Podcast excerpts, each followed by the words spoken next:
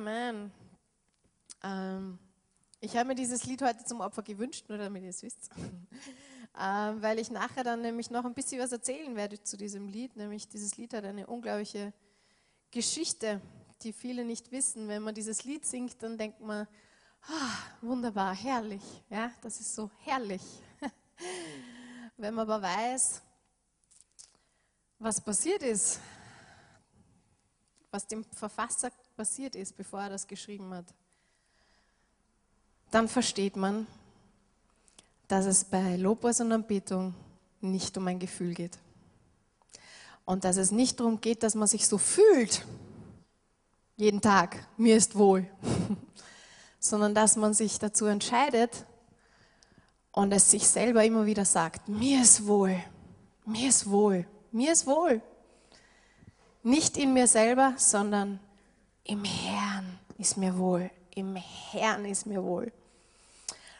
Heute geht es ja um Lobpreis und Anbetung und ähm, wir werden heute ein bisschen einen anderen Ansatz verwenden. Ich habe schon einige Male über Lobpreis und Anbetung gepredigt. Äh, und ich möchte eigentlich zurückgehen zu dem, zum Anfang, nämlich zu dem, warum Gott uns geschaffen hat. Und Gott hat uns geschaffen für drei Dinge um ihn zu kennen, um ihn zu lieben und um ihm zu dienen. Aus dem Grund hat Gott uns geschaffen. Er hat uns als Menschen gemacht, um ihn zu kennen, um ihn zu lieben und um ihm zu dienen. Und ich möchte, dass wir gleich in, zum ersten Mose gehen. Wer die Bibel da hat, kann sie gern aufschlagen. Wir kennen alle die Geschichte der Erschaffung der Menschen. Ich glaube, die haben wir schon ganz oft gehört in allen möglichen Variationen.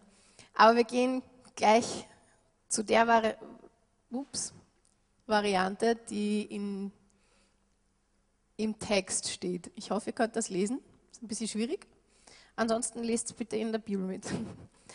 Im 1. Mose 1, Vers 26 bis 28 lesen wir, und Gott sprach, lasst uns Menschen machen ein Bild, das uns gleich sei, die da herrschen über die Fische im Meer und über die Vögel unter dem Himmel und über das Vieh und über alle Tiere des Feldes und über alles Gewürm, das auf Erden kriecht.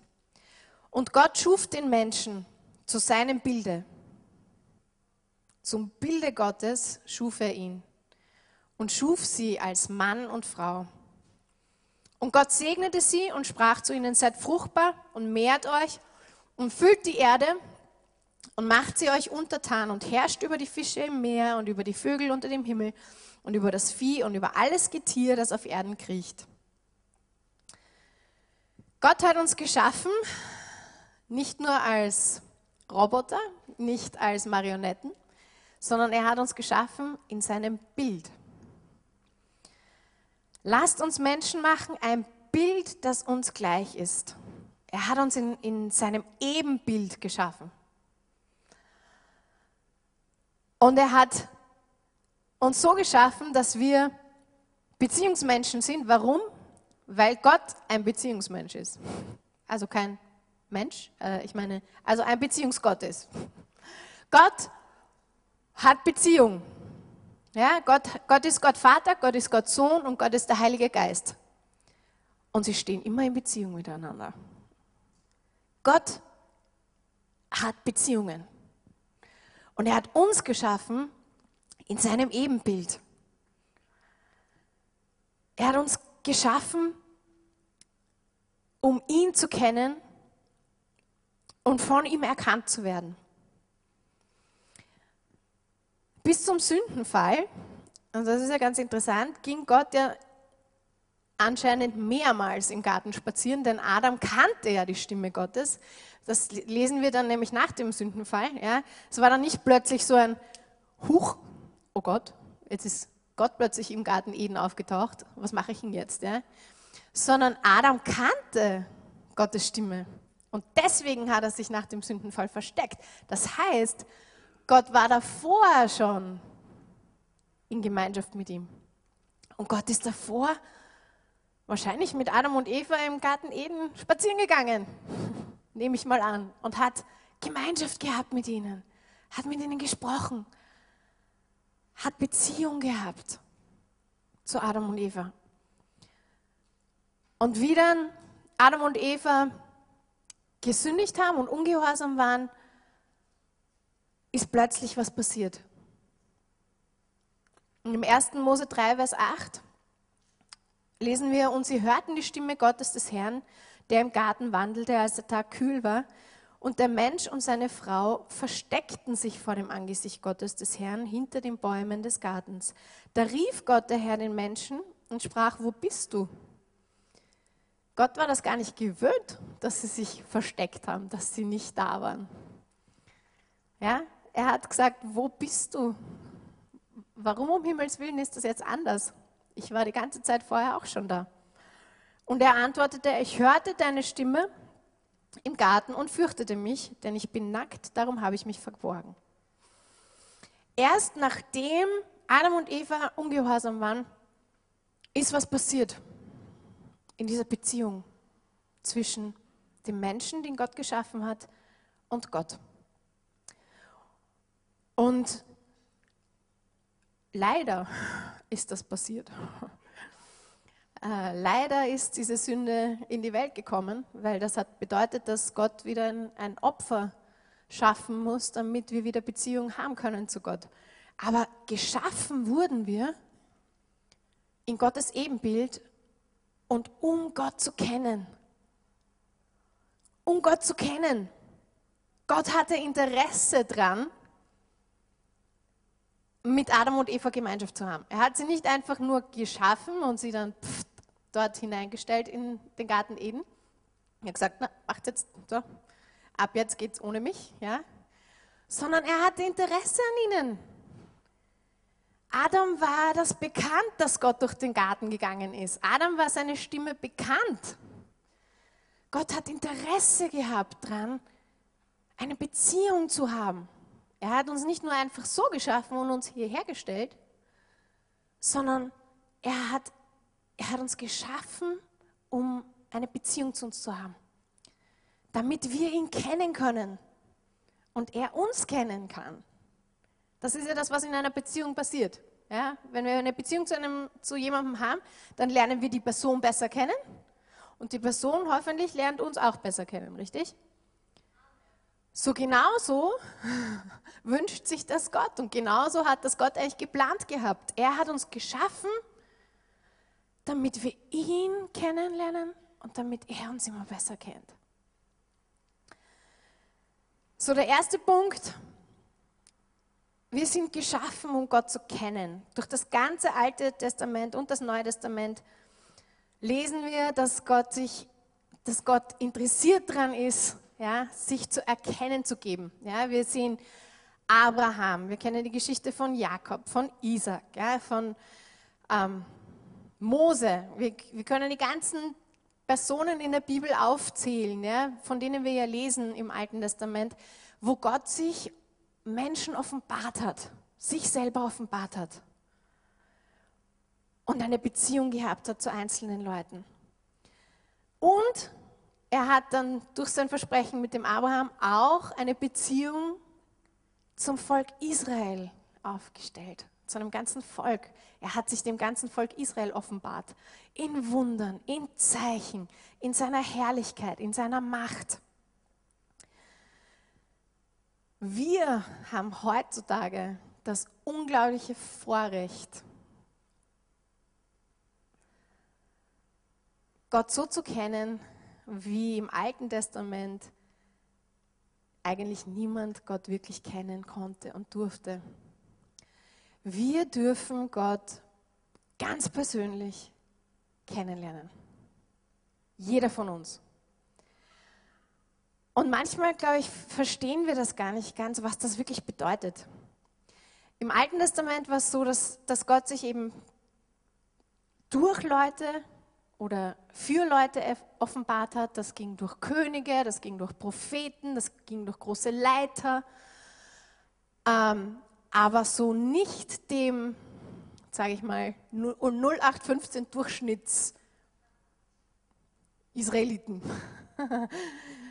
ähm, sondern Gott hat sich offenbart durch verschiedene Menschen und in verschiedener Weise ja, für das Volk. Wir haben das Vorrecht bekommen durch Jesus, dass wir Gott persönlich jeden Tag kennenlernen dürfen. Und dass sich Gott uns persönlich jeden Tag offenbart. Äh, wisst ihr, was das für ein Vorrecht ist? Der große Gott, der Schöpfer dieser Welt, der offenbart sich dir. Der spricht zu dir. Hoffe ich. Wenn nicht, dann müssen wir was dran ändern. Ich hoffe, du hörst ihn, wenn er dich zu dir spricht. Ich hoffe, du siehst ihn, wenn er vor dir steht. Gott offenbart sich uns ganz persönlich, weil wir durch Jesus Christus das Vorrecht bekommen haben, Gott zu kennen. Und das ist so ein Geschenk, das ist ein Hammer, dass wir jeden Tag freien Zugang haben zu Gott. Wir sind geschaffen worden, um Gott zu kennen. Und die Frage ist manchmal, ob wir ihn wirklich kennen. Und ob wir uns die Zeit nehmen, ihn kennenzulernen. Er kennt uns. Er kennt dich. Ganz genau. Warum? Er hat dich geschaffen. Er kennt dich mit all deinen Haaren auf dem Kopf. Er kennt deine Gedanken von ferne. Er weiß, ob du stehst oder liegst oder gehst. Er weiß alles. Selbst die Dinge, die wir gar nicht wollen, dass er weiß. Die weiß er auch. Er kennt uns ganz genau und er kennt uns sogar besser, als wir uns selbst kennen. Die Frage ist, nehmen wir uns die Zeit, um auch ihn kennenzulernen und um Gott zu kennen, wirklich zu kennen, wirklich zu kennen. Weil wenn wir ihn wirklich kennen, ähm, dann ist eine, ein Resultat dessen Lobpreis und Anbetung. Wenn du Gott wirklich kennst und weißt, wer er ist und weißt, wie er ist und siehst, was er tut, dann gibt es nur ein Resultat. Du fängst an, ihn zu loben, ihn zu preisen, ihm zu danken. Das ist Lobpreis unending, würde ich sagen. Weil dann können wir gar nicht anders. Wisst ihr, wenn, wenn, wenn ich weiß, wer mein Gott ist, oh, und wenn ich weiß, was er für mich getan hat, wenn ich, wenn ich sein Wesen kenne, dann verstehe ich, was ich für ein Vorrecht habe, überhaupt vor ihn kommen zu dürfen. Dann verstehe ich, was ich für ein Vorrecht habe ihn kennen zu können. Und das Resultat ist, dass ich anfange, ihn zu loben und ihn zu preisen und ihm die Ehre zu geben. Da braucht mich dann keiner mehr motivieren. Das Resultat sollte eigentlich sein, dass wir alle hier hereinkommen, jeden Samstag. Ich würde mal sagen, eigentlich nicht nur am Samstag, sondern eigentlich jeden Tag. Aber sagen wir mal jetzt jeden Samstag im Gottesdienst, dass ihr alle hier reinkommt und bevor irgendjemand ein Instrument oder eine Note singt, spielt oder anfängt, irgendwas zu sagen, dass wir alle schon dastehen und anfangen, den Herrn zu loben und zu preisen und wir euch gar nicht stoppen können als Lobpreisteam. So soll es eigentlich sein. So soll es eigentlich sein. Wir, wir sollten nicht einen Lobpreisleiter brauchen, der uns hundertmal motiviert und auffordert und puh und macht und Dings, sondern wir sollten eigentlich schon so hoch motiviert hereingehen, weil wir wissen, wer Gott ist. Und weil wir wieder das Vorrecht haben, zusammen Gott zu begegnen und zusammen Gott zu loben und Gott zu preisen. Ähm, ich werde euch jetzt ein paar von von den Namen Gottes einfach aufzählen. Ich, ich weiß, ich habe das, hab das auch schon die letzten Mal gemacht. Aber ich möchte, dass uns das einfach immer wieder bewusst, bewusst wird, wer Gott ist. Und Gott hat sich selbst offenbart in ganz vieler Hinsicht. Und einige Namen, die er, wie er sich selbst präsentiert, ist zum Beispiel Jahwe, ich bin. Und in diesem Ich bin steckt drinnen, dass er immer war, immer ist und immer sein wird. Er hat keinen Anfang und er hat kein Ende. Das ist Gott. Er hat keinen Anfang und er hat kein Ende. Er ist. Er ist immer. So stellt er sich selber dar. Gott ist Jahwe Jireh. Er ist dein Versorger. Er ist der, der sich um dich kümmert. Er ist der, der dich versorgt. Er ist der, der dem deine Anliegen weder zu klein noch zu groß sind. Halleluja. Er ist Jahwe Rapha, er ist ein Heiler. So präsentiert er sich für sein Volk. Er ist der Herr, dein Arzt. Halleluja. Er ist Jahwe Nissi. Er ist dein Banner. Ja, wenn du in einem Kampf bist, dann ist er das Banner, das vor dir steht. Er ist Jahwe Mkdesh der Gott, der dich heiligt. Und Jahwe Shalom, dein Friede, der Friede, der alles Denken übersteigt. Und er ist Jahwe Roa, dein Hirte, und Zitkenu, deine Gerechtigkeit. Das sind nur ein paar von den, von den, von den Namen oder wie sich Gott selber präsentiert. Das sind nicht alle, ja? das sind nur ein ganz kleiner Bruchteil davon.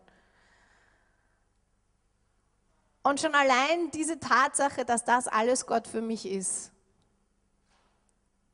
macht mich mehr als dankbar, ihn zu kennen. Und macht mich, begeistert mich. Weil Gott für, je, für alles in meinem Leben die Antwort ist und einen Namen hat. Sein Wesen, wie ist sein Wesen? Wie ist Gottes Wesen? Auch da wieder, da können wir ja, ich meine, da könnten wir bis in alle Ewigkeit aufzählen, was er alles ist. Aber ein paar davon. Er ist allgegenwärtig. Er ist überall gleichzeitig. Er ist allmächtig. Er ist allwissend. Er ist barmherzig. Er ist ewig. Er kann reumütig, enttäuscht sein, traurig sein. Er ist geduldig, er ist gerecht, er ist gütig, er ist gnädig, er ist groß. Heute haben wir schon von seiner Größe gesungen. Er ist gut und freundlich, er ist heilig, er ist herrlich, er ist die Liebe, er ist mitleidsvoll, er ist schöpferisch, er ist stark, er ist treu, er ist unveränderlich, er ist wahrhaftig, er ist weise und so weiter. Die, die Listen gehen bis ins Unendliche. Warum? Weil Gott unendlich ist und weil Gott so unglaublich ist und weil Gott anders ist als alles, was wir kennen. Wer, wer ist dankbar dafür, dass Gott anders ist als alles, was wir kennen und wissen. Halleluja. Das bedeutet, dass er größer ist als das, was du von ihm weißt. Das bedeutet, er ist stärker als das, was du von ihm glaubst. Er ist unvergleichlich. Und das sind nur ein paar von den Kleinigkeiten, die wir wissen von Gott. Ich glaube, die größte Offenbarung wird für mich sein, wenn ich eines Tages in, in den Himmel komme und Gott wirklich mal sehen wird von Angesicht zu Angesicht, wow, das wird dann, darauf freue ich mich. Ich glaube, dass, dass meine größte Offenbarung wird sein, wie viel ich von Gott noch gar nicht weiß. Und wie viel ich von ihm noch gar nicht gekannt habe. Weil Gott so groß ist und so weit und so viel höher, als wir das jemals denken können. Dass wir wahrscheinlich allein deswegen so vor Erstaunen vor ihm stehen werden und kein Wort sprechen können werden, weil wir plötzlich sehen und merken und spüren, Mann, wir, wir, wissen nicht mal, wir wissen nicht mal einen kleinen Bruchteil von ihm. Das wenige, was wir ihn kennenlernen können, ist nur ein ganz kleines, kleines, kleines, kleines, kleines Eizahl und ganz kleinen Bruchteil von dem, wer er wirklich ist. Weil er so viel größer ist. Halleluja. Und ich bin so dankbar dafür, dass Gott so viel größer ist, als ich jemals in meinem Leben schaffen werde, ihn kennenzulernen. Weil ich weiß, ich werde mein allerbestes tun, so viel wie möglich von ihm zu kennen. Aber ich freue mich auf den Tag, der einmal kommen wird, wo ich ihn wirklich sehen werde und wo ich einsehen werde, dass ich so wenig von ihm gekannt habe. Weil er so viel größer ist und so viel mehr ist, als ich das jemals in meinem kleinen Kopf und mit meinem kleinen geschaffenen Körper, den ich habe, verstehen kann. Und ich werde es erst eines Tages, eines Tages, werde ich ihn wirklich so sehen, wie er ist. Halleluja. Aber bis dorthin hat Gott uns eine Zeit gegeben, wo wir ihn kennenlernen dürfen und wo wir mehr von ihm erfahren dürfen jeden Tag. Und wie schade ist es doch, dass wir oft so viele Tage vergeuden, ohne ihn ein bisschen besser kennenzulernen. Und ohne ihm ein bisschen näher zu kommen. Ich möchte am Ende meines Lebens, wenn ich einmal auf meinem Sterbebett liege, sagen können, ich kenne Gott mehr, als ich ihn kannte, als in meinen, in meinen ganzen Jahren. Aber ich weiß, wenn ich jetzt über die Grenze gehe, dann werde ich ihn sehen. Und dann werde ich erst alles von ihm wissen.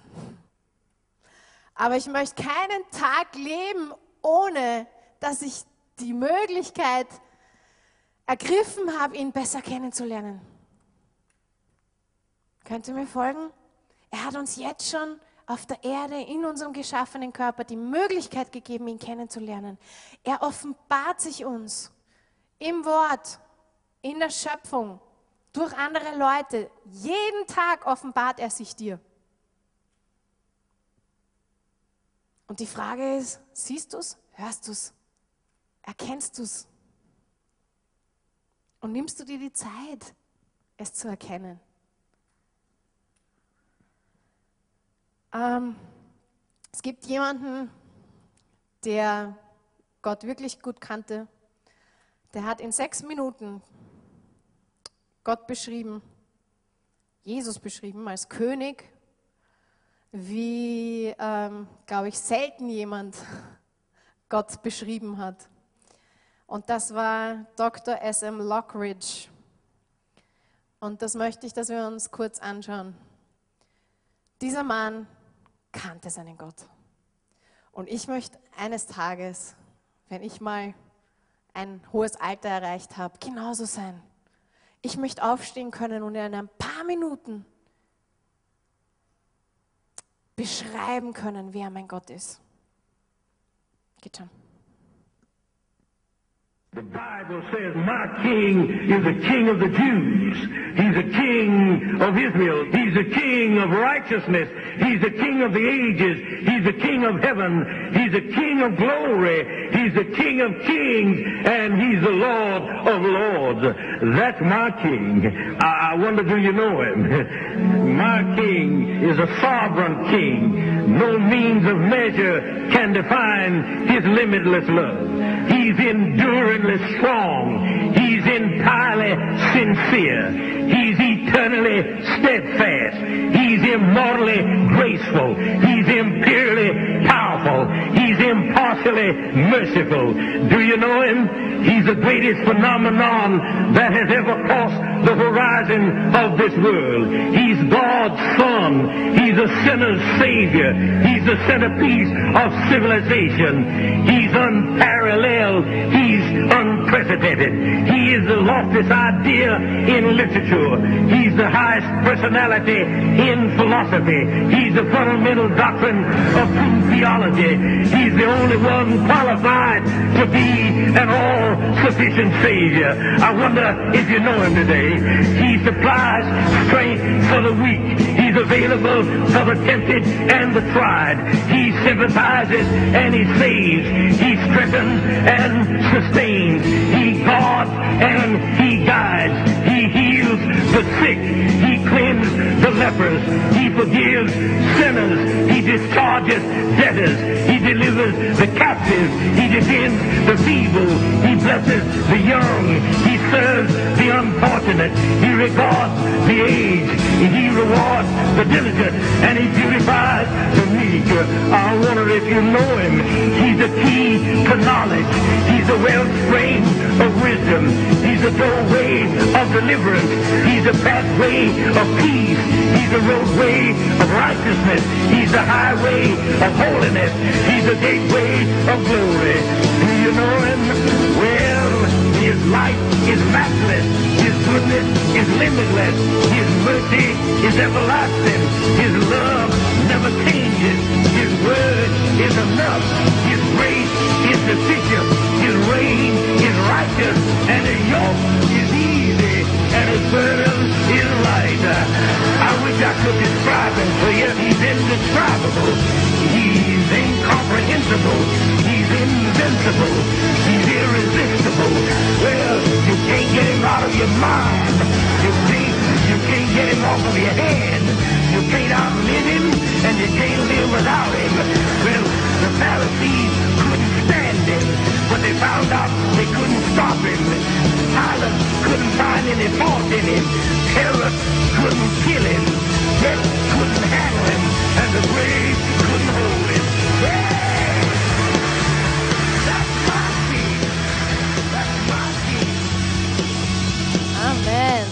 ist unser König. Das ist unser Gott. Das ist unser Gott. Und wisst ihr, ich kriege jedes Mal so eine, ich krieg jedes Mal eine Gänsehaut, wenn ich das anschaue. Ähm, warum? Weil es mich so begeistert, dass ich mitten zu Hause von meinem Computer aufgesprungen bin und angefangen habe, den Herrn zu loben und zu preisen, nachdem ich das wieder mal gesehen habe. Ja? Warum? Weil das mein Gott ist. Weil mein Gott kein kleiner Gott ist.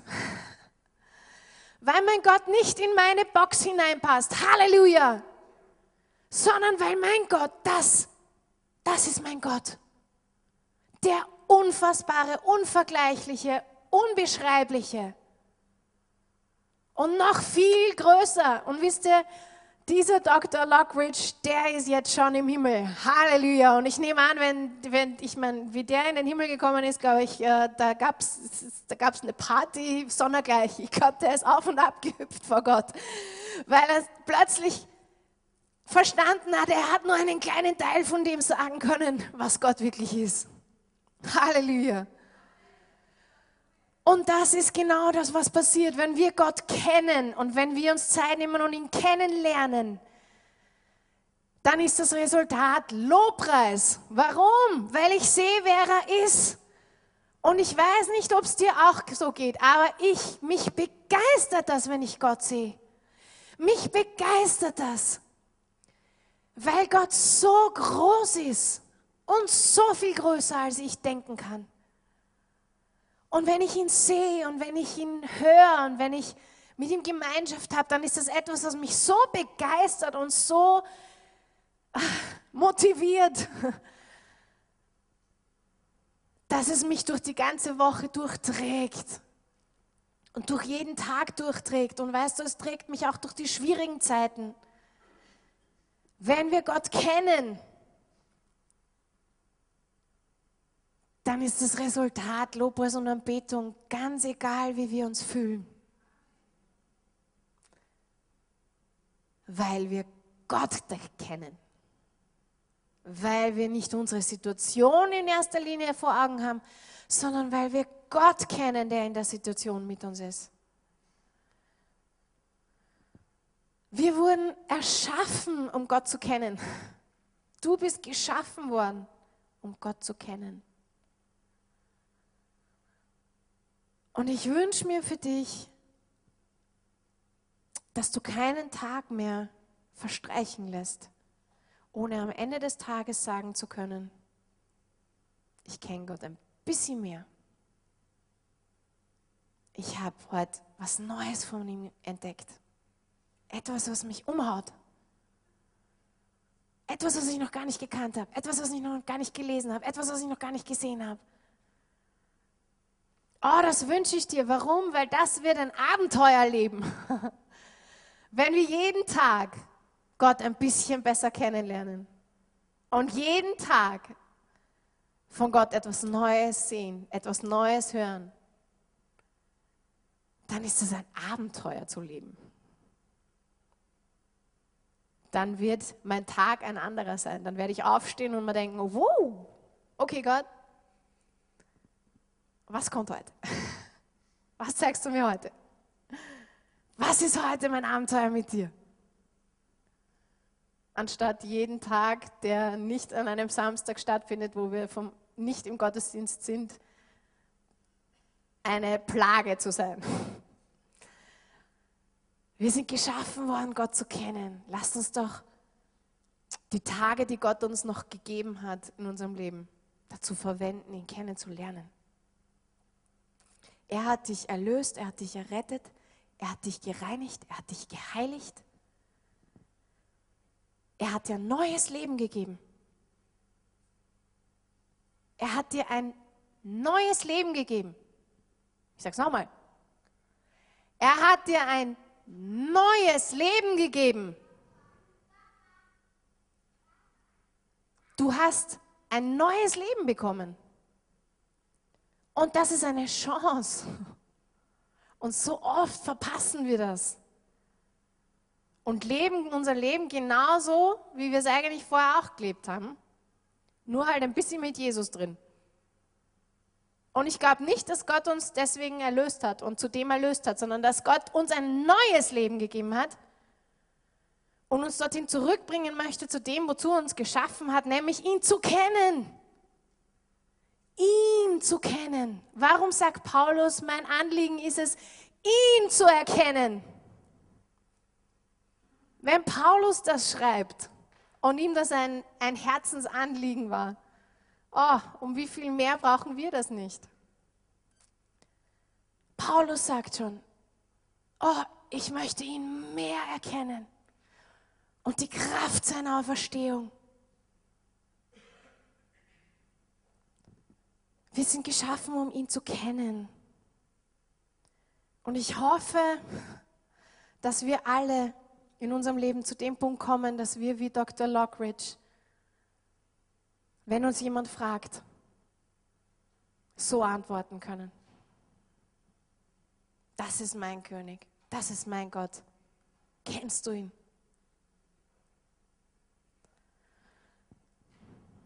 Lerne ihn kennen, deinen Gott. Lerne ihn als Vater kennen, lerne ihn als Sohn kennen, lerne ihn als Heiligen Geist kennen. Weil das Resultat ist Lobpreis und Anbetung. Wenn wir Gott kennen, dann können wir gar nicht anders, als ihn zu loben. Es gibt gewisse Hindernisse, die uns oft davon abhalten, ihn zu kennen. Das erste ist Sünde und Ungehorsam. Und das haben wir schon bei Adam und Eva gesehen, das war das erste Problem. Sünde ist gekommen und plötzlich war die Gemeinschaft unterbrochen. Sünde und Ungehorsam ist eine Barriere zwischen uns und Gott. Und es wird uns immer trennen und es wird uns immer daran hindern, Gott zu kennen. Und Gott näher zu kommen und Gott besser kennenzulernen. Denn Sünde hat auch die Auswirkung, dass wir uns selber schämen Und es ist nicht, es ist, Sünde ist nicht Gottes Problem, sondern es ist unser Problem. Wir sündigen, wir haben ein schlechtes Gewissen, wir schämen uns und wir laufen weg. Und Gott steht immer noch da und er möchte immer noch Beziehungen haben zu uns. Und er hat seinen Sohn gegeben, damit wir das haben können. Er hat teuer bezahlt, damit du diese Beziehung haben kannst und damit du Gott kennen kannst. Aber Sünde wird dich immer daran hindern, Gott zu kennen. Wenn du in deinem Leben Sünde hast, wenn du in deinem Leben ungehorsam bist, dann wirst du Gott nicht kennenlernen können, weil du immer genau an dem aneckst und weil das immer zwischen dir und dem Herrn stehen wird. Das Zweite, was uns hindern kann, Gott zu kennen, ist Götzendienst. Wenn wir andere Götter in unserem Leben zulassen und sie an erster Stelle stellen. Im 2. Mose 20 sagt Gott zum Volk Israel, du sollst keine anderen Götter haben neben mir. Und du sollst dir kein Bildnis noch irgendein Gleichnis machen. Und bei uns sind das jetzt keine kleinen, naja, gibt es auch, ich meine, manche haben Buddha zu Hause, aber jetzt, also in erster Linie sind da jetzt nicht äh, kleine Statuen gemeint, die wir jetzt irgendwo in der Wohnung aufgestellt haben. Die meisten von uns nicht, zumindest nicht im Westen. Ähm, aber unsere Götter haben ganz viele Namen, ganz viele Gesichter. Geld, Macht, Applaus, Ansehen, Internet, Gegenstände, irgendwas, was wichtig ist, Fernsehen, sogar Ehemann oder Ehefrau kann ein, ein Götze sein. Die Kinder können Götzen sein. Alles, was in deinem Leben genauso wichtig wird wie Gott.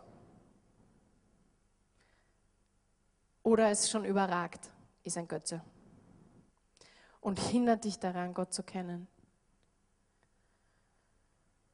Und Gott möchte diese, diese Hindernisse ausräumen, sodass wir Gott kennenlernen können, sodass wir Gott sehen können, wie er wirklich ist. Alles, was an Zeit und Energie und Aufmerksamkeit von dir, die eigentlich Gott gebührt, alles, was das wegnimmt und stiehlt, und auf etwas anderes lenkt, ist ein Götze in deinem Leben. Und Gott hat schon im Alten Testament gesagt, du sollst keine anderen Götter haben außer mir und neben mir. Es darf nichts wichtiger sein in deinem Leben als Gott selber.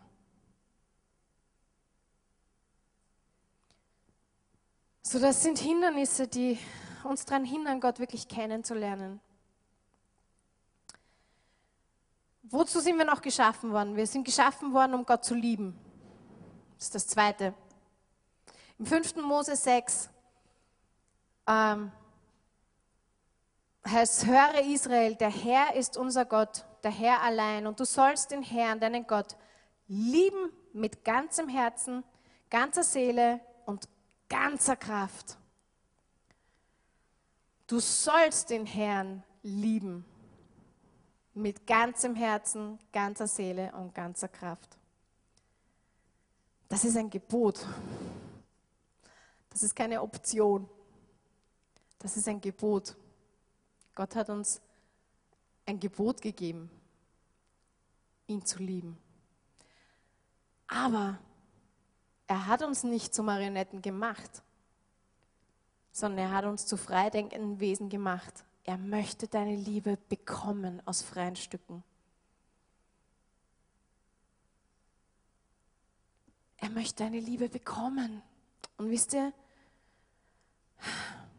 wir haben vorher gerade gesagt, wer Gott ist und wie Gott ist. Und wenn wir Gott wirklich kennen und wenn wir Gott wirklich immer mehr kennenlernen, dann werden wir ihn immer mehr lieben. Für das, was er ist. Für das, wer er ist. Für sein Wesen, für das, was er tut. Wir werden ihn immer mehr lieben. Und von ihm geliebt werden. Im 5. Mose 7 sagt Gott ja selber, auch nicht hat euch der Herr angenommen und euch erwählt, weil ihr größer wärt als alle Völker, denn du bist das Kleinste unter den Völkern, sondern weil er euch geliebt hat. Er hat uns erwählt, nicht weil wir so toll sind oder was Tolles können oder größer sind als andere, sondern weil er uns geliebt hat. Und sein Beweis dafür war sein Sohn. Er hat seinen eigenen Sohn gegeben, damit du ihn kennen kannst, damit du Gemeinschaft haben kannst mit ihm. Wir sind geschaffen worden, um Gott zu lieben. Und wie liebt man jemanden? Man drückt die Liebe, oder Liebe drückt sich aus. Liebe findet immer Ausdruck.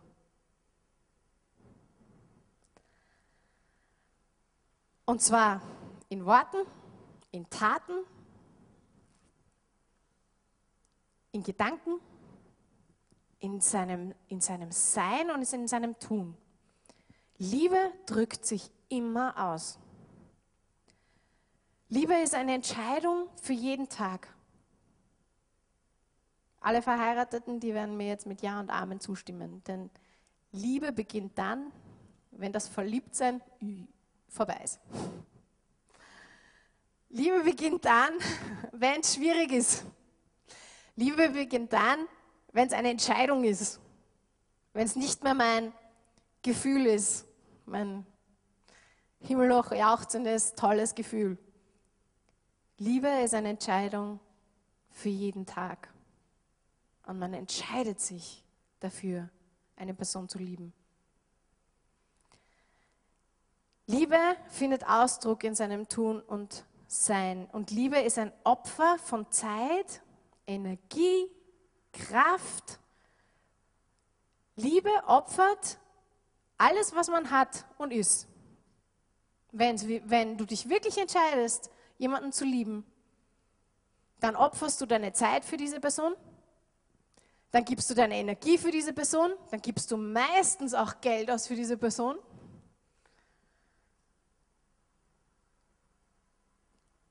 Liebe drückt sich im Opfer von diesen Dingen aus.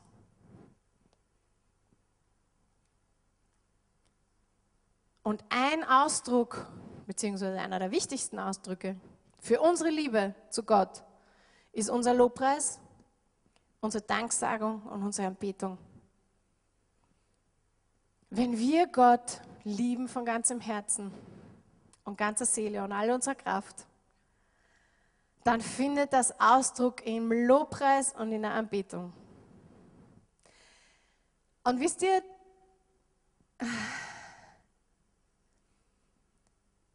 wie wir sehen und hören, dass Leute wirklich den Herrn lieben?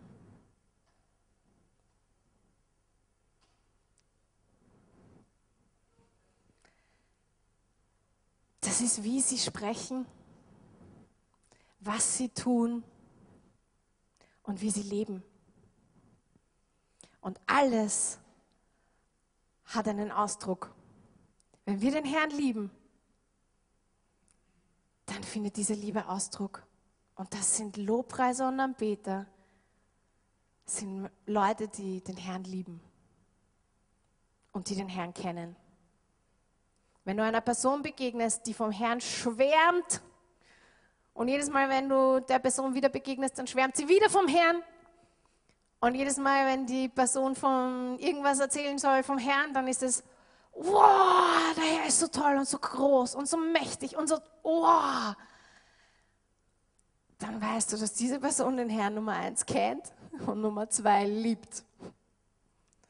Denn es findet Ausdruck Deine Liebe, ganz praktisch im Natürlichen, findet immer Ausdruck.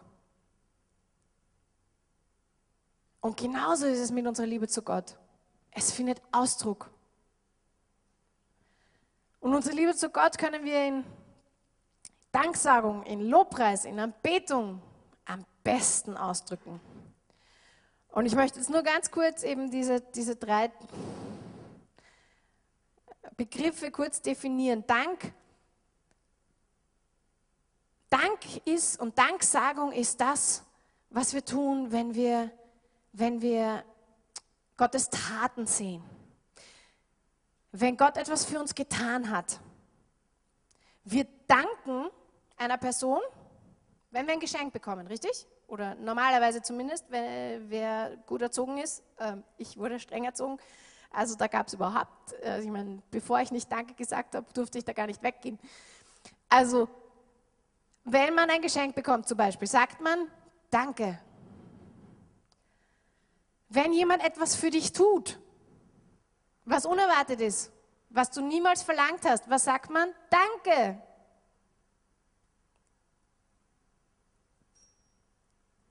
Danke sagen ist etwas, was ich tue, wenn ich etwas bekomme. Ja, normalerweise. Und genauso ist es bei Gott. Wenn wir gesegnet werden, alles, was er für uns tut, alles, was wir in unserem Leben bekommen von ihm, das ist Danksagung.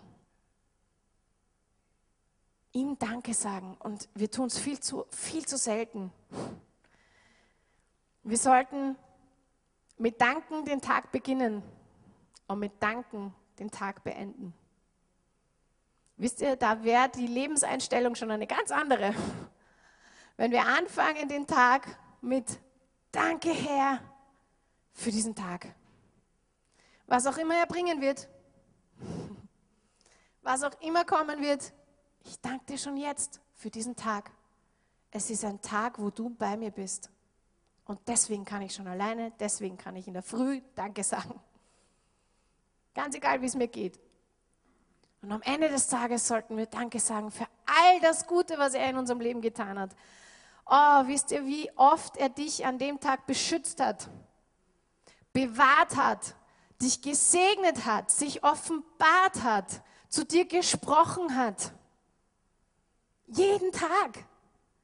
Das heißt, wir haben jeden Tag denselben Grund, Gott zu danken. Wenn uns nichts anderes einfällt, meine ich jetzt. Aber wir haben hunderttausend Sachen, für die wir Gott dankbar sein können. Bis in alle Ewigkeit. So Danksagung, das ist, wenn wir ihm Danke sagen für das, was er tut. Lobpreis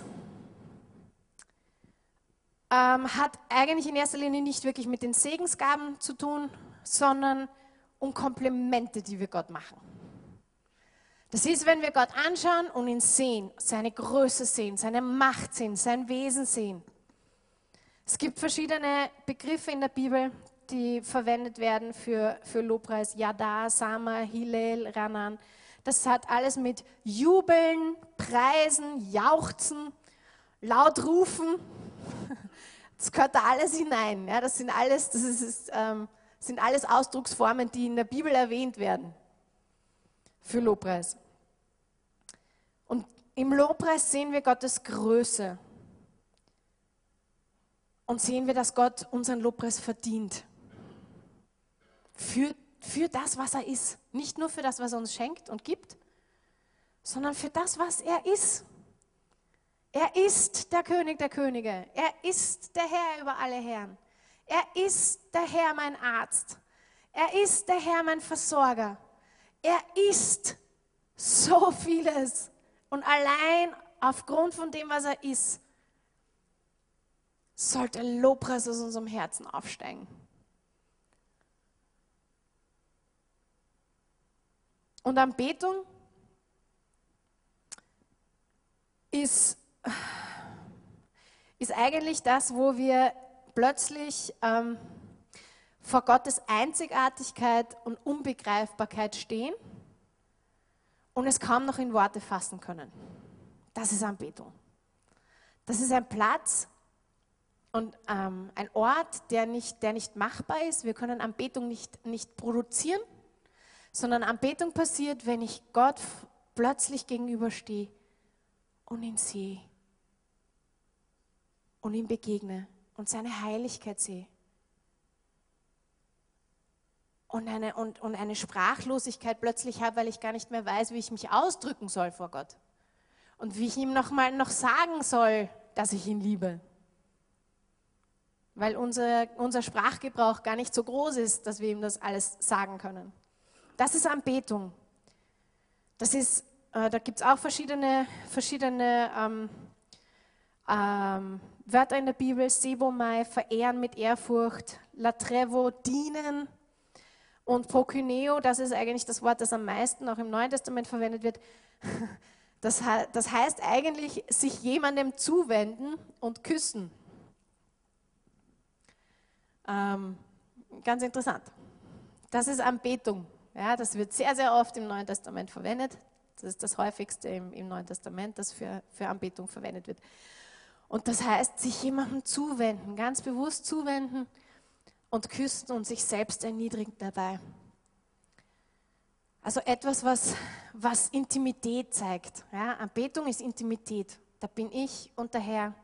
Und da ist alles andere uninteressant.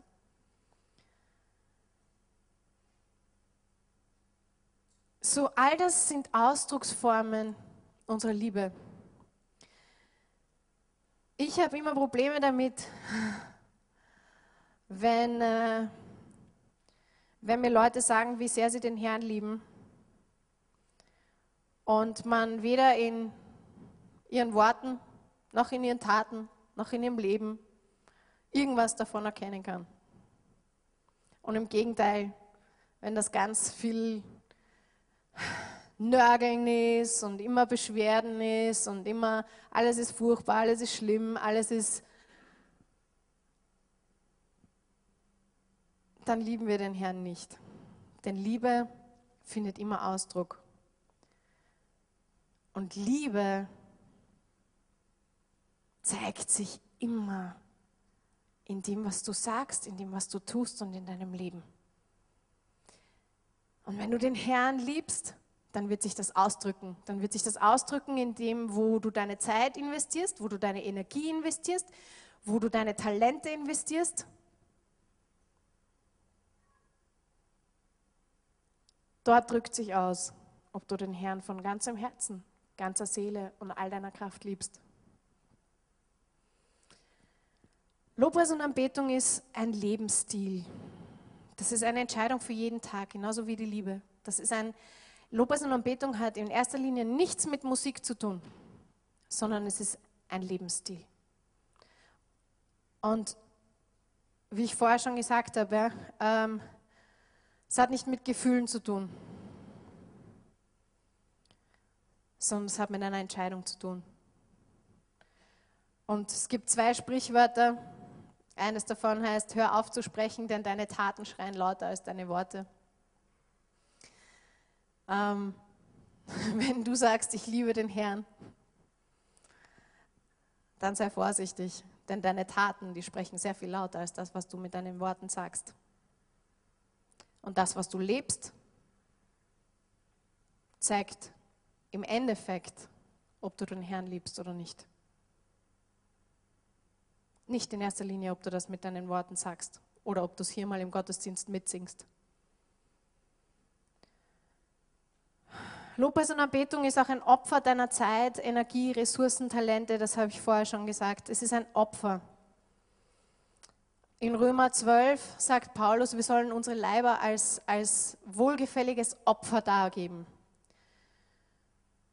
Und das soll unser Gottesdienst sein. Wir sollen dem Herrn wohlgefällig sein. Ja, wir sollen ein Opfer, unser, unsere Leiber als Opfer dargeben. So Lobpreis und Anbetung ist ein Opfer. Es ist ein Opfer deiner Zeit, deiner Energie, deiner Ressourcen, deiner Talente, all deines Seins und Tuns. Und es ist eine Willensentscheidung, das habe ich auch gerade gesagt, es ist kein Gefühl. Im Psalm 103, Vers 1 bis 5 sagt David, Lobe den Herrn meine Seele und was in mir ist seinen heiligen Namen. Lobe den Herrn meine Seele und vergiss nicht, was er dir Gutes getan hat. Der dir alle deine Sünden vergibt und heilt alle deine Gebrechen, der dein Leben vom Verderben erlöst, der dich krönt mit Gnade und Barmherzigkeit, der deinen Mund fröhlich macht. Ha und du wieder jung wirst wie ein Adler. Halleluja. Ihr älteren Leute. Juhu.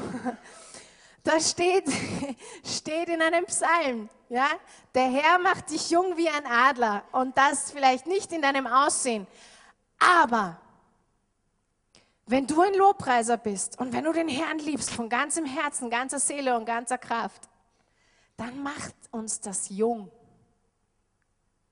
Dann macht uns das jung in unserem Wesen. Warum?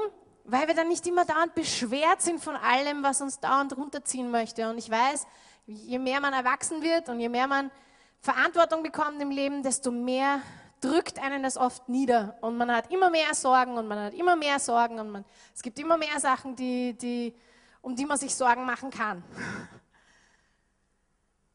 Aber, was sagt David? Lobe den Herrn meine Seele. Und wisst ihr, was das für eine Form ist? Eine Befehlsform. Das ist eine Befehlsform. mit einem Ausrufszeichen, kann man sagen. Ja? David sagt sich selber, lobe den Herrn meine Seele. Und ich nehme mal an, er hat das dann geschrieben, als er in einer Situation war, wo er wahrscheinlich das gebraucht hat, dass er sich selber das gesagt hat. Und wo er von sich aus das nicht machen wollte, sondern er sagt, lobe den Herrn, meine Seele, und alles, was in mir ist, seinen heiligen Namen. Und dann zählt er auf, denn er vergibt dir alle deine Sünden, er heilt alle deine Gebrechen, er, er löst dich vom Verderben, er krönt dich mit Gnade und Barmherzigkeit, er macht deinen Mund fröhlich. Er macht ihn fröhlich. Der ist vielleicht nicht immer fröhlich, aber er macht ihn fröhlich. Und wisst ihr, wenn wir das, wenn wir uns dazu entscheiden, uns immer wieder mal selber in unserem Leben hineinzusprechen und zu sagen, lobe den Herrn.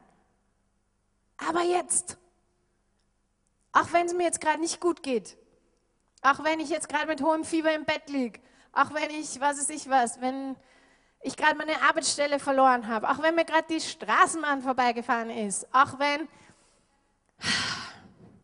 es gibt kleinere Sachen, die uns ärgern und es gibt große Dinge, die uns wirklich äh, belasten. Und in beidem können wir den Herrn loben. Und jetzt sage ich, in beidem sollen wir den Herrn loben. Weil der Herr immer würdig ist, unseren Lobpreis zu bekommen. Ganz abgesehen von dem, was, was in unseren Umständen und in unserem Leben passiert. Weil er immer dasselbe ist. Er verändert sich nicht. Halleluja! Oh, wenn alles den Bach runtergeht, er verändert sich nicht. Wenn gar nichts mehr in deinem Leben stimmt, er verändert sich nicht. Und er ist dasselbe. Gestern, heute und in alle Ewigkeit. Und deswegen haben wir Grund, ihn zu loben. Und deswegen sollten wir das immer wieder uns selber sagen. Lobe den Herrn, Maria. Lobe den Herrn und alles, was in mir ist seinen heiligen Namen. Und wisst ihr, manchmal, wie gesagt, fühlen wir uns nicht danach oder ganz oft fühlen wir uns nicht danach. Und dann brauchen wir das, was, was David hier gemacht hat. Uns selber das befehlen. Unserem Körper, unserer Seele und unserem Geist befehlen. Wir sind nicht abhängig von unseren Gefühlen, sondern wir machen uns abhängig von unseren Gefühlen. Aber Gott hat uns eigentlich die Fähigkeit gegeben, uns darüber zu stellen.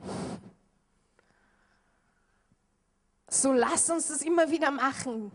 Uns selber motivieren und sagen, lobe den Herrn meine Seele und alles, was in mir ist. John Maxwell hat einmal gesagt, Gott bestimmt, was wir durchgehen, aber wir bestimmen, wie wir sie durchgehen. Wir können nicht verändern das, was wir durchgehen müssen aber wir können beeinflussen, wie wir durchgehen. Wir können nicht den Wind beeinflussen, aber unser Segel anpassen. Jemand anonymer hat einmal gesagt, es gibt keine falsche Seite des Bettes. Und wie ich das gelesen habe, habe ich echt gesagt, das muss ich, das muss ich heute sagen. Also nochmal, es gibt keine falsche Seite des Bettes. Ihr kennt diesen Ausspruch. Ah, der ist jetzt auf der falschen Seite Bettkante rausgeschlüpft. Ja? Wenn, wenn man so missmutig und griesgrämig drauf ist. Es gibt keine falsche Seite des Bettes. Halleluja. Wir stehen auf der falschen Seite unseres Gemüts auf. Das Bett kann nichts dafür. Sondern du stehst auf und entscheidest dich falsch. Du stehst auf der falschen Seite deines Gemüts auf. Und dann musst du sagen, so, lobe den Herrn, meine Seele. Und alles, was in mir ist, lobe den Herrn. Wir müssen uns entscheiden, den Herrn zu loben. Seine Willensentscheidung. Und jetzt komme ich zurück zu dem Lied, das wir beim Opfer gehört haben. Wenn Friede mit Gott. Und ich weiß nicht, wie viele von euch diese Geschichte kennen. Mich berührt sie jedes Mal weil das so ein starkes, so ein starkes Lied ist und es ist eine Hymne, die echt um die Welt gegangen ist. Und der Verfasser, Spafford hat er geheißen, der verlor 1871 durch ein Feuer in Chicago sein ganzes Kapital, weil er war ein Anwalt und er hatte viel, viele Investments in Gebäude. Und es hat gebrannt in Chicago und sozusagen alle seine Investments waren auf einen Schlag weg. Alles.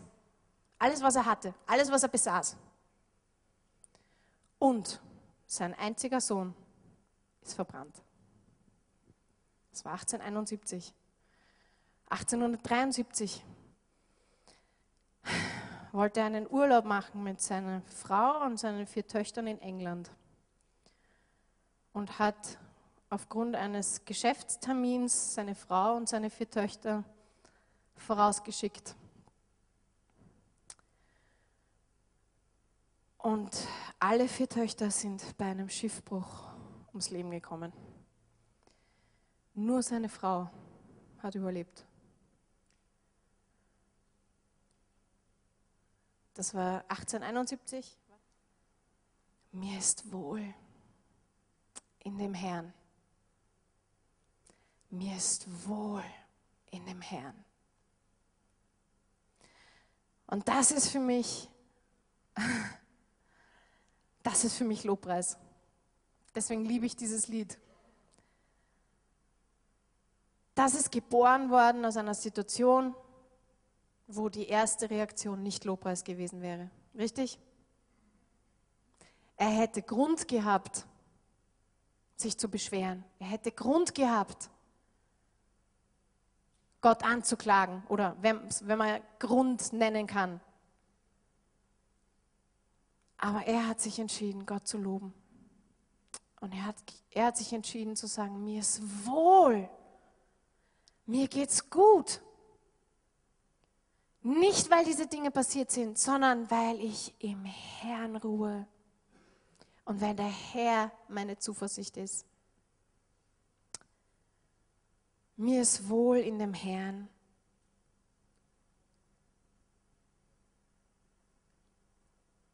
Das ist, das ist Lobpreis, das ist, das ist Liebe. Wenn sich das in den guten Zeiten und in den schlechten Zeiten ausdrückt. Und wisst ihr, bei einem Eheversprechen zwischen Mann und Frau, da gibt es diesen, diesen Satz normalerweise.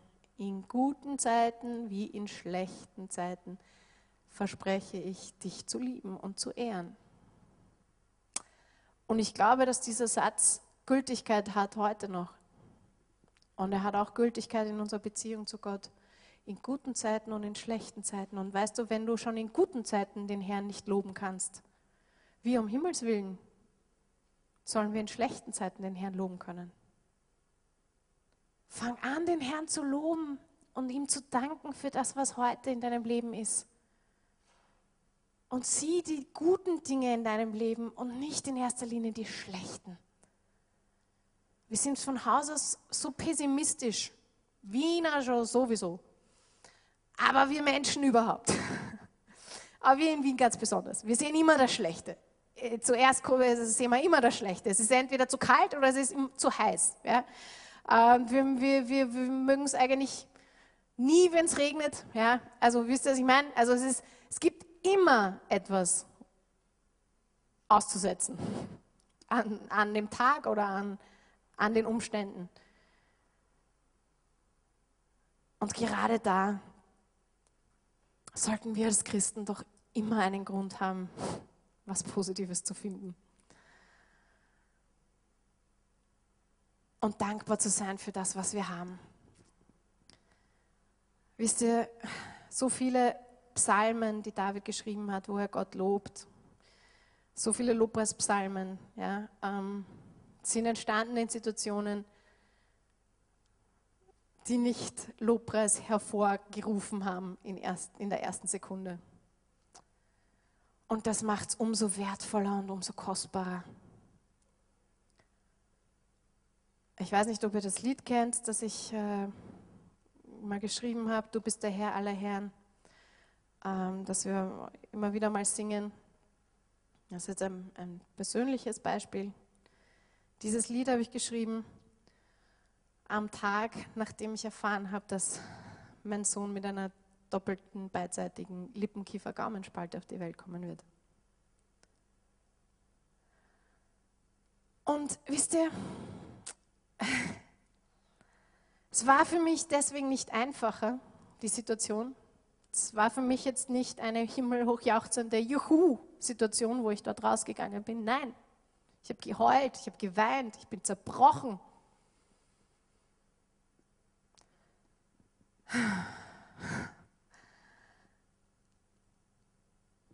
Aber ich bin am nächsten Tag aufgestanden und ich habe mich ans Klavier gesetzt. Das Einzige, was mir eingefallen ist, zu singen, war, du bist der Herr aller Herren. Ich beuge mich in Ehrfurcht vor dir, weil du weißt das besser, Herr. Und ich habe keine Ahnung warum. Das ist auch die falsche Frage. Aber ich kenne dich. Meine Situation jetzt ist kacke. Aber ich kenne dich. Und ich weiß, diese eine Zeile sagt, wenn ich dich sehe, dann keimt die Hoffnung in mir auf. Das ist das, was ich weiß. Und das hatte nichts mit meinem Gefühl zu tun, das kann ich euch versprechen. Aber wenn wir Gott sehen, wie er ist, wenn wir Gott kennen, wenn wir verstehen, wer er ist in unserem Leben,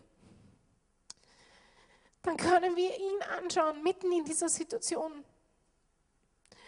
Und er wird uns neue Hoffnung geben. Danke. Und es wird alles möglich in seiner Gegenwart. Alles. Und ganz egal, ob ich das verstehe oder nicht verstehe, dass er das zulässt, für ihn ist alles möglich. Und das werde ich nie anders sagen. Gott hätte meinen Sohn heilen können, schon in meinem Bauch. Er hat es nicht getan, ich weiß nicht warum. Aber ihm ist alles möglich. Alles. Alles. Und nichts ist unmöglich für ihn. Weil ich ihn kenne. Weil ich schon so viel durchgegangen bin mit meinem Gott. Und weil ich mich entschieden habe, was auch immer kommen mag, ich werde an ihm festhalten. Und ich werde meine Hand hinaufstrecken und ich werde mich festhalten an ihm. Weil er ist der Einzige, der mich durchträgt. So Lobpreis und Anbetung und deine Liebe hat nichts mit einem Gefühl zu tun. Und das verwechseln wir immer ganz oft. Wir glauben immer, wir müssen motiviert werden. Wir müssen erst in eine bestimmte Atmosphäre hineinkommen, damit wir dann so sind, damit wir Gott loben können. Irrtum. Wenn du nicht bei der Straßenbahnhaltestelle den Herrn loben und preisen kannst, dann kannst du es auch nicht hier im Saal, wenn 5000 Leute rund um dich herumspringen. Weil es nicht mit einem Gefühl zu tun hat sondern damit, dass du weißt, wer dein Gott ist und ihn kennst. Und aus dem heraus ihn liebst und es einfach ausdrückst.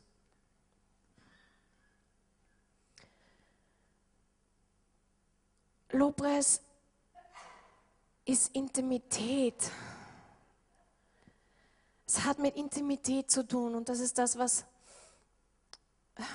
was, ich, was ich euch so ans Herz lege, ist, dass ihr intim werdet mit Gott. Intimität ist, ist etwas, was nicht über Nacht passiert, ist nicht ein, ein heute lerne ich dich kennen, morgen kenne ich dich perfekt, sondern Intimität ist etwas, was Zeit braucht. Intimität zwischen zwei Menschen zum Beispiel braucht Zeit, braucht, braucht diese Zeit zum Kennenlernen, braucht dieses, diese Zeit, sich zu vertrauen, braucht dieses, diese Zeit, geborgen zu sein mit in dem anderen, damit diese Intimität überhaupt erst kommen kann.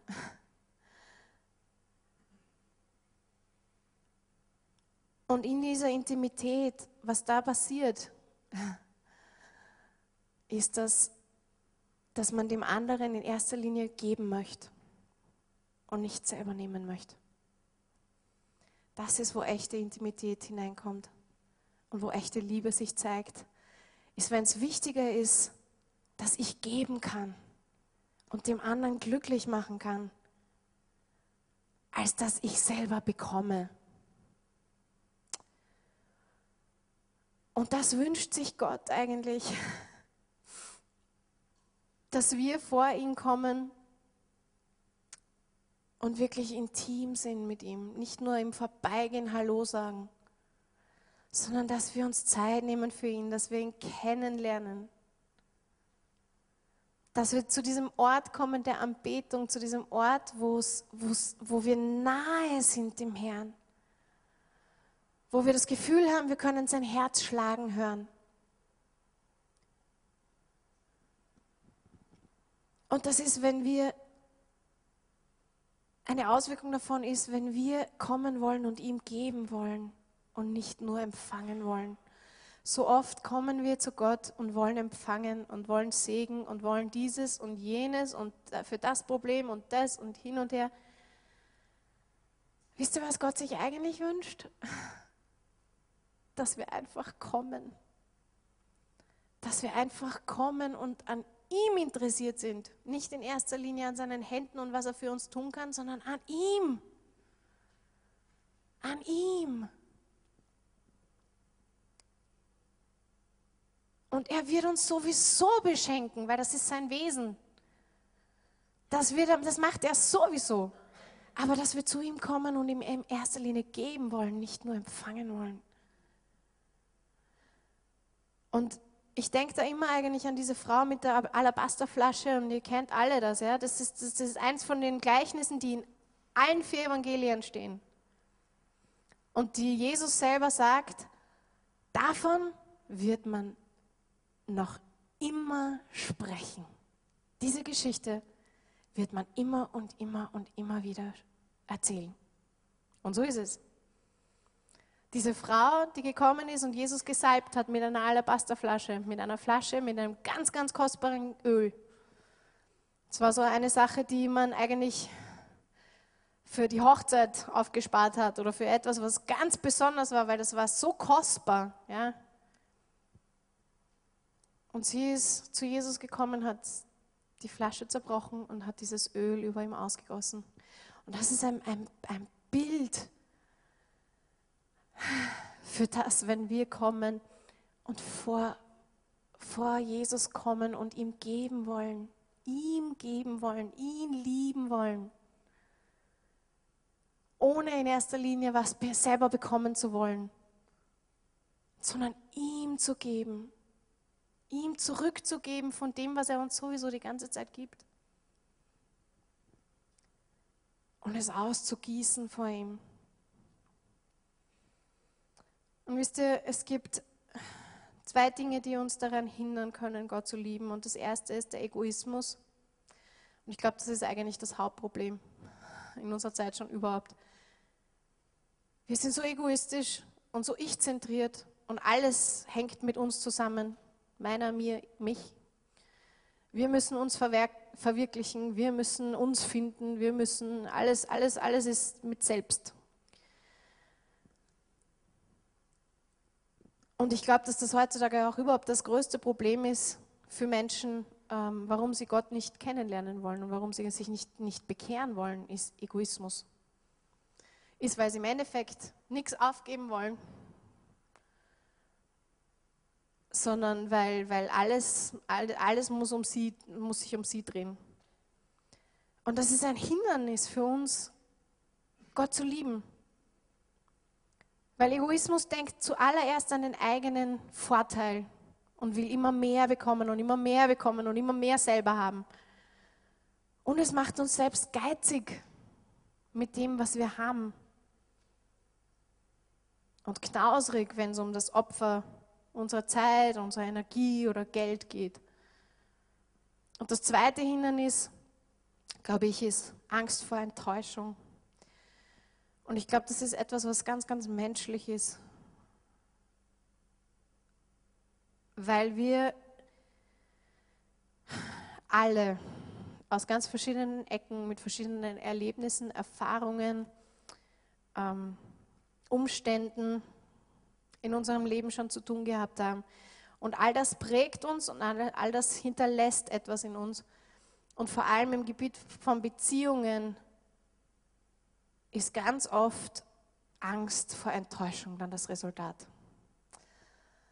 Weil wir in Beziehungen ganz oft enttäuscht werden, frustriert werden, ähm, Leute uns nicht gerecht behandeln oder wir finden nicht gerecht behandeln, wie auch immer. Und diese Angst, enttäuscht zu werden, die projizieren wir oft auch auf Gott. Und ich möchte eines sagen, Menschen werden und können uns enttäuschen. Und es ist relativ hoch der Prozentsatz, dass wir von Menschen enttäuscht werden werden. Weil Menschen nicht vollkommen sind. Weil wir nicht vollkommen sind weil wir noch keine Engel sind. Aber Gott enttäuscht niemals. Und das, das möchte ich uns wirklich ins Herz schreiben. Gott enttäuscht nie. Gott enttäuscht niemals. Menschen werden und können uns enttäuschen. Aber wenn wir aus Angst vor Enttäuschung uns hindern lassen, den Herrn zu lieben und den Herrn zu kennen, dann ist das etwas, was, was uns selber, es, es lähmt uns selber. Und wir müssen wissen, dass Gott niemals enttäuscht. Er ist immer da. Er kennt dich besser, als du dich selbst kennst. Und er hat nur gute Pläne für dein Leben. Er hat nur gute Pläne für dein Leben. Er hat keine Hintergedanken. Ich weiß, das ist ganz schwierig für uns zu verstehen, weil wir Menschen, wir haben immer Hintergedanken. Gott hat keine Hintergedanken. Er hat nur Gutes. Er hat nur Gutes. So wie Josef das gesagt hat. Ja? Er hat zu seinen Brüdern gesagt, ihr habt es zum Bösen gedacht, aber Gott hat was Gutes draus gemacht. Und das ist unser Gott. Das wird er immer tun. Ich möchte hier einfach schließen und gar nicht auf das dritte eingehen. Wir sind geschaffen, um Gott zu dienen. Das, war, das Wichtigste war, Gott zu kennen und Gott zu lieben. Und ich glaube, das ist, das ist das, was ich heute einfach in euer Herz hineinsprechen möchte. Lern Gott kennen. Lern Gott kennen. Sei nicht abhängig davon, dass dir jemand erzählt, wie Gott ist. Sei nicht abhängig davon, dass jemand sagt, wie Gott ist. Oder dass du es im Leben von wem anderen siehst. Lern du Gott kennen, persönlich. Du hast das Vorrecht bekommen, um Himmels Willen Du hast das Vorrecht bekommen, ihn kennenzulernen. Du musst nicht wie die Priester im Alten Testament darauf warten, einmal im Jahr ins Allerheiligste zu gehen. Du darfst jeden Tag, 24 Stunden am Tag, ins Allerheiligste gehen und Gott begegnen. So lern Gott kennen und lieben. Wenn du Gott kennenlernst, dann wirst du ihn auch lieben. Je mehr wir von Gott sehen, je mehr wir von Gott erfahren, je mehr wir Gott kennenlernen, desto mehr verstehen wir, wie sehr, wie viel wir ihm verdienen, wie sehr er unseren Lobpreis verdient, wie sehr er unsere Liebe verdient. Und ich möchte heute einfach damit abschließen, einfach zu fragen, kennst du Gott? Dieser Dr. Lockridge, der hat immer wieder dazwischen gefragt, kennst du ihn? Kennst du ihn? Kennst du ihn? Kannst du heute sagen, ich kenne Gott? Ich weiß, wie er ist. Ich kenne Gott. Und wenn das nicht der Fall ist, was sind die Hindernisse in deinem Leben, dass du Gott nicht kennenlernst? Hast du noch Sünde in deinem Leben? Hast du Unvergebenheit in deinem Leben? Oder Ungehorsam?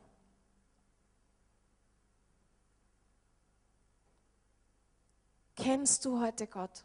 Und die zweite Frage ist, liebst du Gott von ganzem Herzen, ganzer Seele und all deiner Kraft? Und äußert sich das? Wenn du heute sagst, ich liebe den Herrn mit ganzem Herzen, ganzer Kraft und ganzer Seele, sehen das die Leute rund um dich auch so? Weil Liebe drückt sich aus.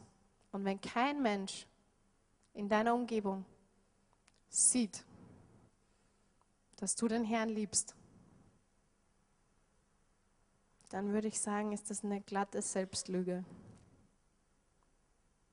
Denn Liebe drückt sich aus. Immer. Immer. Liebst du den Herrn? Von ganzem Herzen und ganzer Seele und ganzer Kraft. Und wenn nicht,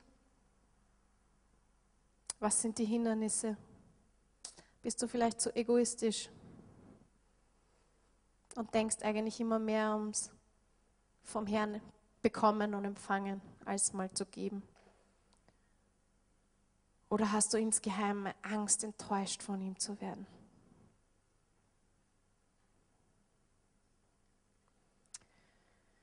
Ich möchte, dass wir jetzt einfach still werden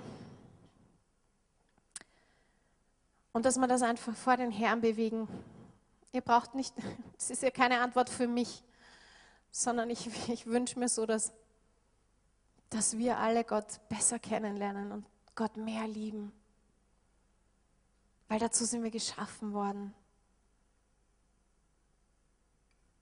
Wir sind geschaffen worden, Gott zu kennen, ihn wirklich zu kennen, bis zu dem Grad, den wir schaffen, als Mensch zu kennen.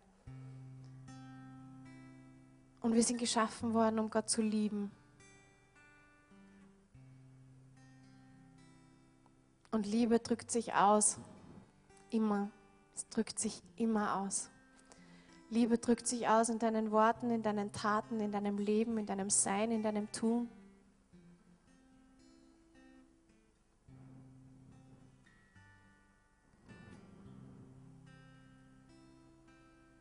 Jesus, Herr, ich möchte dich jetzt einfach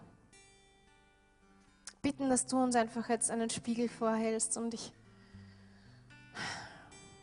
weißt, du hast das bei mir gemacht in dieser Woche und ich möchte dich einfach bitten, Herr, dass du uns, dass du uns einen Spiegel vorhältst, Herr, dass wir echt sehen können, Herr, dass wir uns nicht selber belügen und meinen, wir kennen dich, aber eigentlich kennen wir dich nicht wirklich. Und eigentlich nehmen wir uns auch gar nicht die Zeit, dich kennenzulernen.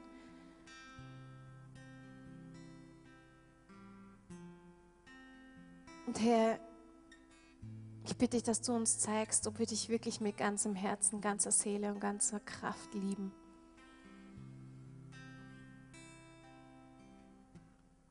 Ob diese Liebe Ausdruck findet in unserem Leben. Ob wir Lobpreiser sind. Menschen, die verstanden haben, dass es nicht um ein Gefühl geht, sondern dass du zu jeder Tages- und Nachtzeit unseren Lobpreis würdig bist, unseren Lobpreis zu empfangen. Und Herr, ich bitte dich auch, dass du uns einfach zeigst, wo die Hindernisse sind, Herr, welche Hindernisse wir in unserem Leben haben. Jesus, ob es Sünde ist, ob es Ungehorsam ist, ob es Egoismus ist, Herr. Oh Gott, ich bitte dich jetzt, dass du einfach offenbarst, Herr, dass du uns das jetzt einfach ganz, ganz schlicht und einfach offenbarst, Heiliger Geist. Gerade jetzt, Herr. Gerade jetzt, Herr.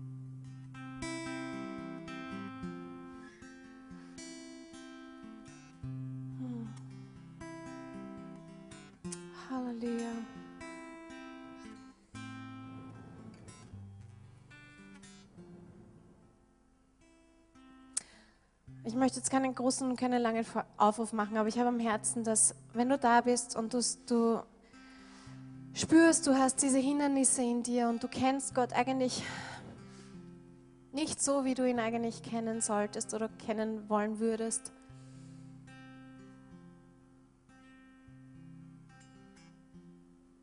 Und du weißt auch, dass du Gott nicht mit ganzem Herzen und ganzer Seele und all deiner Kraft liebst, dass das in deinem Leben nicht wirklich Ausdruck findet, dann möchte ich einfach bitten, dass du jetzt einfach auf deinen Platz aufstehst.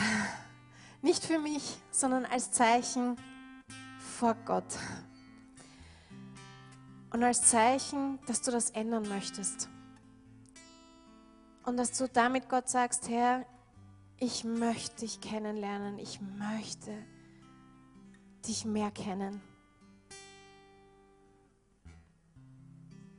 Und ich möchte meine Sünde an dein Kreuz bringen. Ich möchte all das, was mich davon, daran hindert, ausräumen und weg, wegräumen. Ich möchte dich kennen. Ich möchte keinen Tag mehr verstreichen lassen, ohne dass ich dass ich dich mehr kennenlerne. Und als Zeichen dessen, dass du dem Herrn einfach sagst, ich möchte dich mehr lieben. Und ich möchte, dass diese Liebe Ausdruck findet in meinem Leben, dass, dass, dass das in meinen Worten, in meinen Taten, in meinem Leben Ausdruck findet. Und was mich daran hindert, möchte ich einfach ausräumen meinen Egoismus und meine Angst davor, vielleicht enttäuscht zu werden. Ich möchte das ändern in meinem Leben. Wenn das, wenn das du bist, dann steh jetzt einfach auf in deinem Platz und, und, und sag das einfach dem Herrn in deinen eigenen Worten. Es geht, geht nicht um mich. Es geht um dich. Es geht um dich und deine Beziehung mit dem Herrn. Dann sag ihm das jetzt. Er ist hier und er hört dir zu. Und er hört jedes Wort, das du sagst.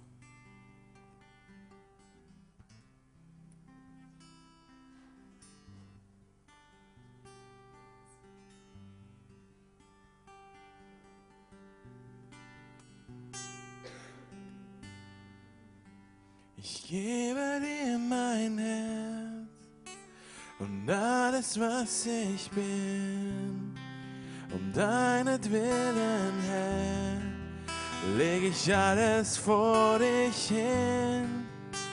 Das, was ich mir erträum, was meine Rechte wären, Ich gebe alles auf für neues Leben, Herr. Sing mal die Strophe noch einmal. Ich gebe dir mein Herz und alles, was ich bin. Um deinetwillen, Herr, leg ich alles vor dich hin.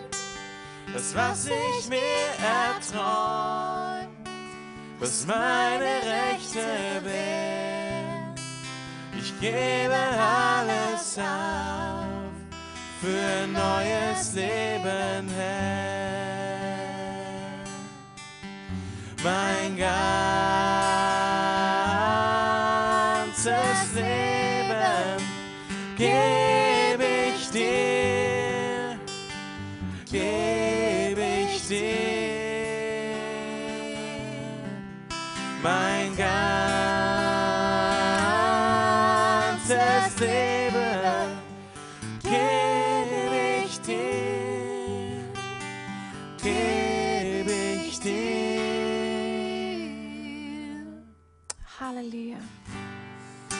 einfach alle die Hände heben.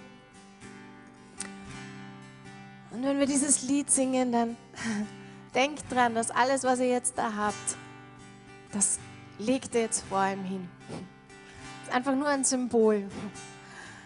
Ich gebe auf. Ich gebe alles auf. Für das, was du für mich hast. Ich möchte dich kennen. Ich möchte dich lieben. Ich gebe alles dir.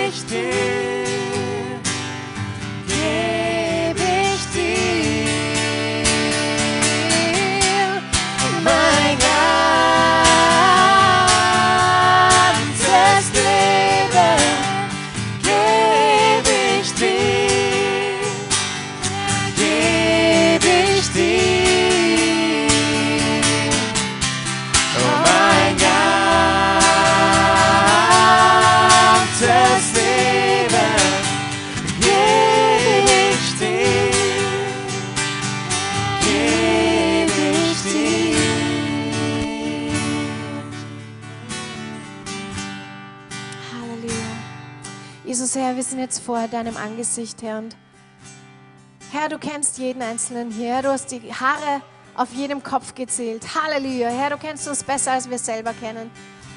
Herr, du weißt, wo wir stehen. Du weißt, wie es uns geht. Du weißt alles, Herr.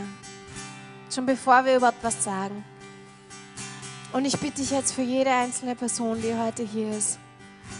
Oh Gott, komm jetzt.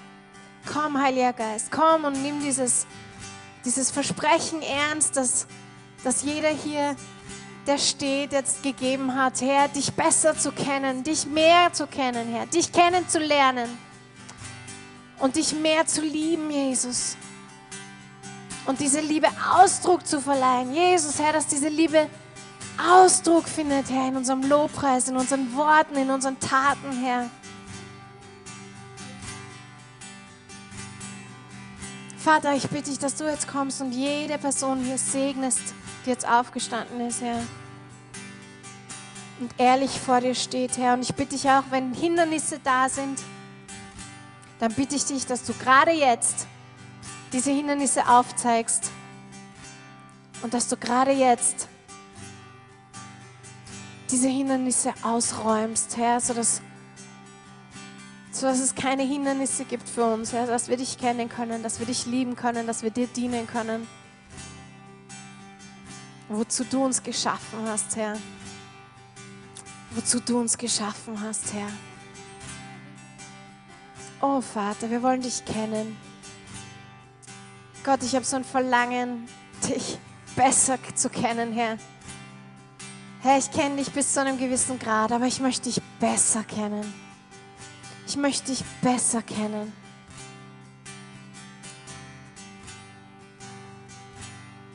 Und ich möchte mit dieser Gewissheit, wie dieser Dr. Lockridge, eines Tages sagen können, wer mein Gott ist, Herr. Halleluja. Halleluja. Danke, Vater. Wir werden jetzt einfach hier noch eine Zeit haben im Lobpreis und in der Anbetung. So, wenn du einfach noch das Gefühl hast, du möchtest jetzt, jetzt ein bisschen Zeit nehmen und einfach noch vor dem Herrn sein, dann kannst du das gerne hier drinnen tun. Ähm, wir werden ansonsten dann die Ordner hinten stehen haben mit den Körbchen, weil ich habe Verse gemacht für euch. Ähm, so kleine Visitenkarten, wo Verse draufstehen aus Psalmen. Und ähm, die könnt ihr euch einfach mitnehmen. Die sind für euch. Und das sollen Verse sein, die euch herausfordern, die euch ermutigen diese Woche. Lest sie habt ihr entweder in eurem Geldbörsel oder in eurer Bibel oder irgendwo, wo ihr jeden Tag hinschaut, auf dem Spiegel, irgendwo, wo ihr jeden Tag hinschaut, dass es euch erinnert, dass es euch ermutigt und euch zum Loben und zum Preisen bringt.